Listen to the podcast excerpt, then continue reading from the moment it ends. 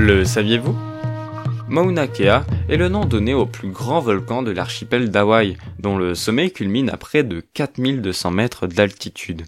Le volcan est d'ailleurs, si l'on considère sa partie immergée, plus grand que l'Everest étant donné que la partie terrestre du volcan n'est que le prolongement de sa partie immergée qui descend elle jusqu'au plancher océanique à 6000 mètres de profondeur.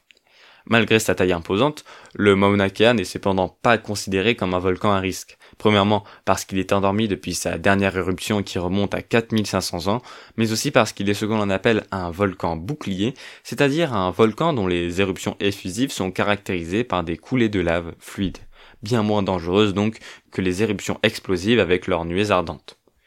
Le terme de volcan bouclier provient d'ailleurs de la forme très aplatie de ces volcans due à ces fameuses coulées de lave.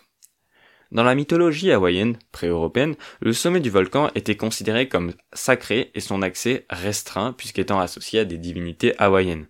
C'est d'ailleurs de là que lui vient son nom, Mauna o Wakea, la montagne de Wakea, père céleste des Hawaïens. Ce nom a ensuite été contracté pour former le nom moderne de la montagne, Mauna Kea, qui veut dire la montagne blanche et qui fait référence au fait que le sommet du volcan est souvent recouvert de neige en hiver.